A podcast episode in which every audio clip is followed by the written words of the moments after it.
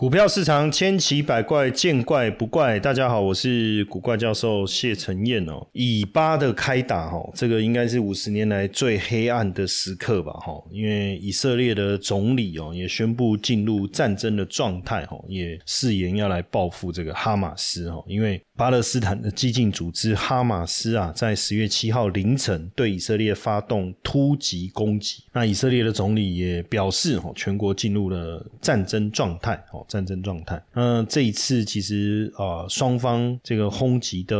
情况是相当相当的激烈哈。那这几年，美国一直积极在推动新的中东战略，那努力在斡旋哦，希望促使这个逊尼派阿拉伯国家哦，跟以色列哦，能够建立正常化的关系哦。那一九九零年代哦，美国呃前总统克林顿是主导推动两国方案哦，目的在实现以色列跟巴勒斯斯坦一边一国，让巴勒斯坦人能够在约旦河西岸和加萨走廊建立一个主权国家。那这个也是国际社会解决以巴冲突的一个基本原则。哈，那随着时间的推移啊，中东地区现似乎是形成以美国为首的联盟，哦，包括以色列啊，跟沙特阿拉伯。可是。巴勒斯坦激进组织哈马斯其实并不承认以色列的合法存在，所以透过这一次的这个战争啊，实际上哈马斯是在提醒全世界，巴勒斯坦的问题不应该。被边缘化哦，所以也让美国对中东国家的战略问题浮上了台面哦，浮上了台面。那当然，这个这一次大家也在在在关注，就是说到底是谁在策划这整个行动？两个智智囊，一个主谋哦。那这一次的攻击的行动的策划，一个是哈马斯旗下武装团体艾兹丁卡萨母女的指挥官戴夫哦，那另外一个是呃哈马斯的领导人辛瓦，但。大家在在讲，就是说整个主要的这个主谋就是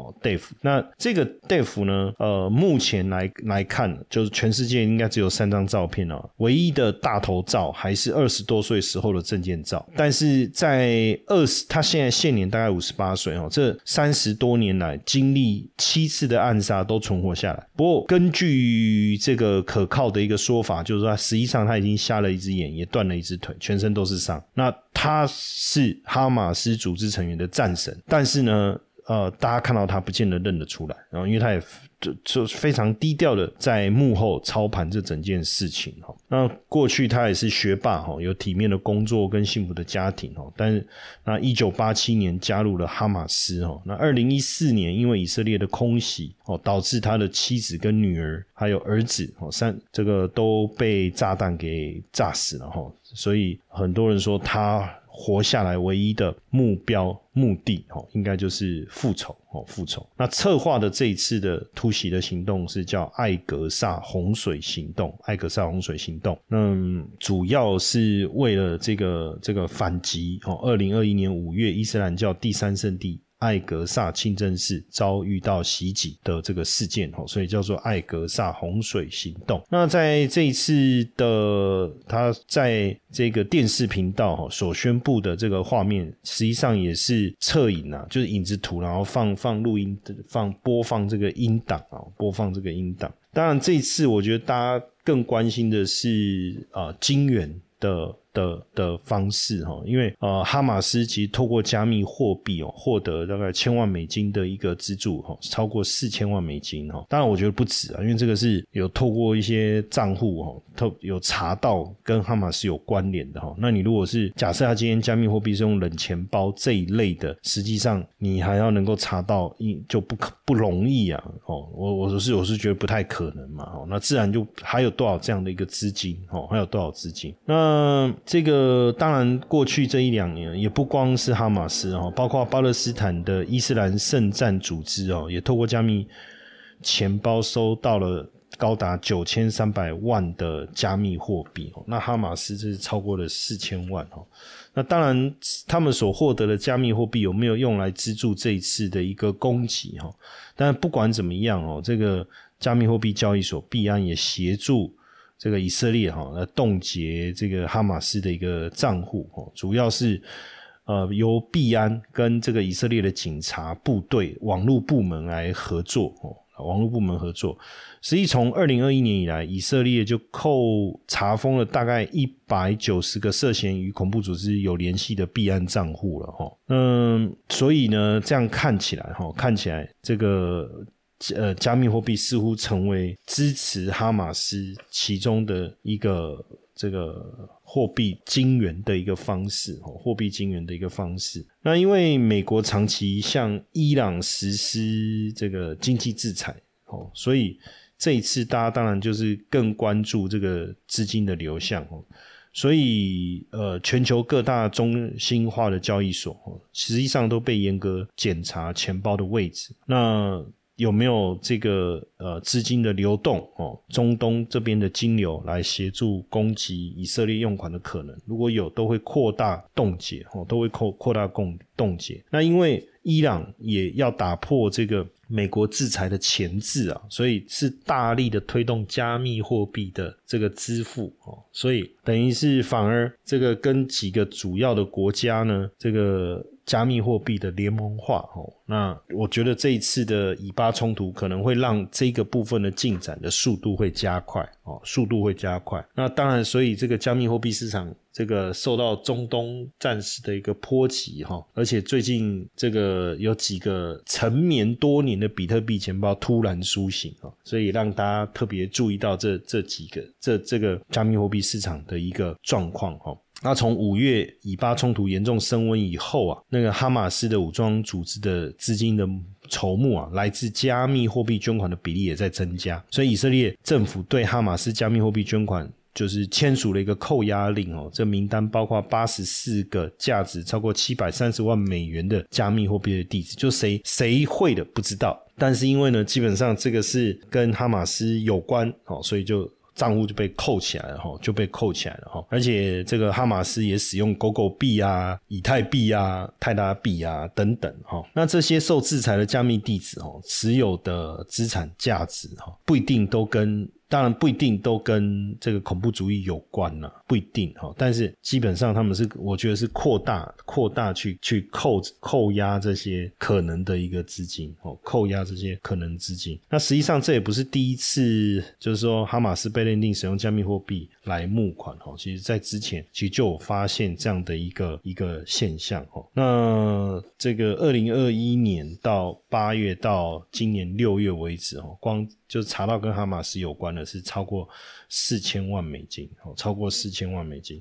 所以确实啊，加密货币似乎也成为这个恐怖分子使用的其中的一个很重要的一个工具了哈。那当然，这一次的这个以阿冲突哦，以巴以巴的军事冲突，也让大家又又去关注到这个军工概念的的股票了哈。那因为这个军事冲突啊，以色列巴勒斯坦的这个军事冲突，让军工股又被大家注意到，包括。军舰啊，国防军武等等啊，那其中特殊钢大厂龙钢哦，特殊大厂龙钢特别值得关注的原因，是因为以色列的铁穹防御防御系统哦，就是这一次在冲突当中啊，他们去防御这个呃哈马斯火箭发射的一个非常重要的防御系统。那这个是由以色列航太工业旗下的 ELTA。所开发的哦，那用飞弹的弹体用的就是龙钢的特殊钢材哦，龙钢的特殊钢材。那实际上本来它就已经稳定供货了哈，不过以色列现在是紧急要求龙钢提高这个供货的一个产能。哈马斯组织短时间之内向以色列发射超过五千枚的火箭弹，那这个铁穹防御系统拦截率大概在八十五到九十趴，所以你看哦，要。以一到一点五颗进行火箭弹拦截，所以它需要大量的数量，哦，所以这个铁穹飞弹的库存就大量的消耗了，哦，所以特殊钢龙钢特殊钢的供应就短期内要快速的一个增加，哦。对台股有兴趣的粉丝们哦，记得加入我的赖好友小老鼠 GP 五二零，小老鼠 GP 五二零，同时记得把我的赖分享出去，然后呢，再输入关键字五二七七，我爱拐拐，就我爱古怪教授的五二七七，我爱拐拐，七字念拐了哈。我们还准备了一份神秘好礼要送给大家，记得赶快加赖，同时分享，然后输入五二七七。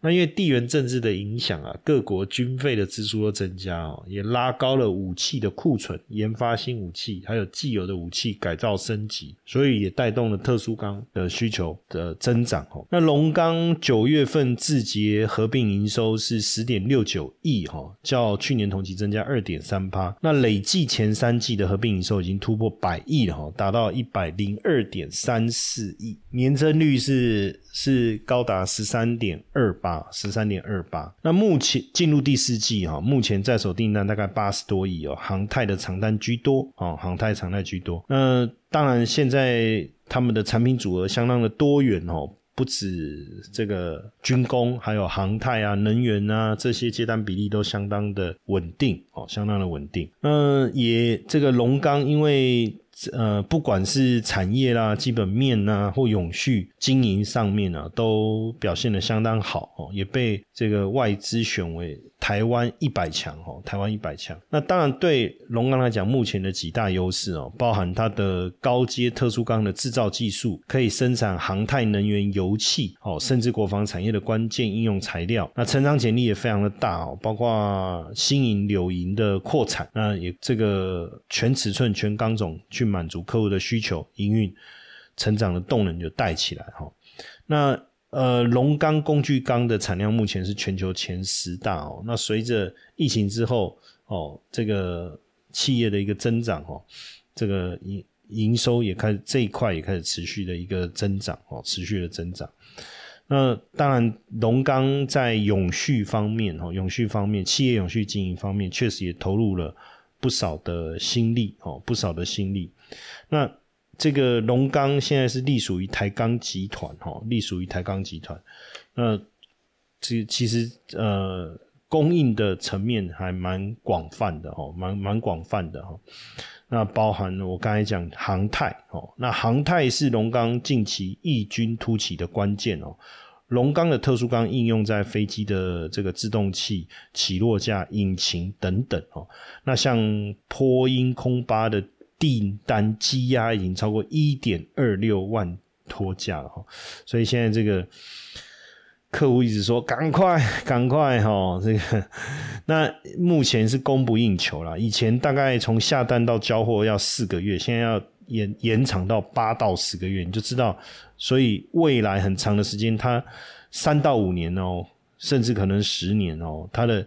这个营收应该都会非常非常的稳定哦。那军工这几年从俄乌战争之后哦，武器消耗的速度非常的快哦。那随着俄罗斯、美国库存大幅度的一个减少，大概开始增加新武器的一个。定制哈，那特殊钢的强度是高硬度、耐磨耗，是非常符合军事武器的一个需求。加上现在我们自己也在推动国防自主，所以包甚至特殊钢应用在战机、船舰哦这些的需求都在暴增。那另外一个是在能源的部分哦，能源产业特殊钢应用在哪里？火力、燃煤发电厂必需品，像工业涡轮发电机、叶片压缩器跟涡轮轴。哦，跟涡轮走。那虽然未来二十年哦，这个煤跟天然气还是发电主要的材料哦，但是呃，就这个能源产业，就就是说，就能源产业来讲，因为你涡轮发电机，如果煤跟天然气的发电方式没被淘汰的话，那基本上你还是会需要用到。那那当然，另外一个是离岸风电的部分。一样哦，离岸风电的部分，这个马达的这个轴心啊、触件的尺寸啊也扩大哦，都需要用到特殊钢。那另外就是油气的探勘哦，不管是油井的这个钻探的设备也好哦，那这些都需要特殊钢的的应用哦。那当然，这个龙钢有这几个层面的应用，也让它的营运呢相当的这个稳定哦。可是可能大家。不知道哦，在早期这个早整个这个龙钢发这个怎么讲串起来的一个过程，其实是相当有趣的哈，相当有趣的哈。龙钢原本是一家营运不佳、财务出问题的公司啊，当然现在现在变成一个全球前几大的特殊钢的供应商哦。创办人是陈新石哈，他是西德汉诺威大学材料科学博士哦。那回国以后在成大任教，在成大任教，那时候很年轻啊，三十三岁啊，哦，就升教授，就拿到教授资格三年，但他就会想要创业哦，人不知道是否能安逸一段时间以后，就想要突破哈。那当然他就到工研院去了哈，可是到了工研院，他也是觉得跟他的想象有些落差哦，所以他把他自己特殊钢的计划到处找寻找伯乐哈。那后来是遇到了长隆集团的总裁张荣发，所以你看长隆集团真的。能够有今天这样的一个地规模哦，跟地位哦，跟张荣发的眼光有很大的关系哈。那当当时当然这个呃这个特殊钢的部门哦，长隆开始去执行哦，可是亏损却一直扩大，所以后来后来公司也问说，你觉得到底能不能做？就问陈新石，他说当然可以啊。他说那这样好了，那就由你来主导哦。之前他只是属于旁观者哈，那后来的。甚至为了这个这个设新设立的这个龙钢啊，他也把这个房子拿去抵押，哦，当营运资金。那也机会了，哈，机会有时候就是这样，也就是说，你要他他在这过程中也很努力啊，去拿到德国、英国的认证啊，甚至呢，去这个呃制作出粉末高速钢，这个在当时全球只有三家做得出来。所以他他能做出来，代表大家就知道说他的能力是够的。在这当中，当然更重要的一个贵人啊，就是遇到这个奇异的总裁杰克威尔许，他大胆的跟他提出来说，要把这个发电机叶片哈，飞机起落架齿轮卖给奇异哈。那当然要获得奇异的认证。对不对？打入奇异的供应链六个标准差，哈，这不容易啊。所以当时他们也投了七千多万，哦，去买这个电渣重熔精炼设备，哈。那也透过奇异顺利的进入了这个航太领域供应链的大门，哈。那当然不真的不简单哦，因为一般人要成为广泛性航太零组件的供应商，要经过五关斩六将啊，三个层次啊，品质系统的认证啊，特殊制成的认证啊，最后还要。这个每个产品都要经过这个各一百次的单独认证哦，所以相当的不容易哦。那这十年来营收是不断的增加哦，营收不断的增加。那从这从这个奇异的认证之后，二零零六年又通过通过波音的认证哦，通过波音认证哦，那这个营运呢持续的增温哦，持续的增温。那现在呢几个重要的产业的多元的一个呃。这个切入哦，包括航太、能源、油气哦，甚至还有生医跟军工哦，所以未来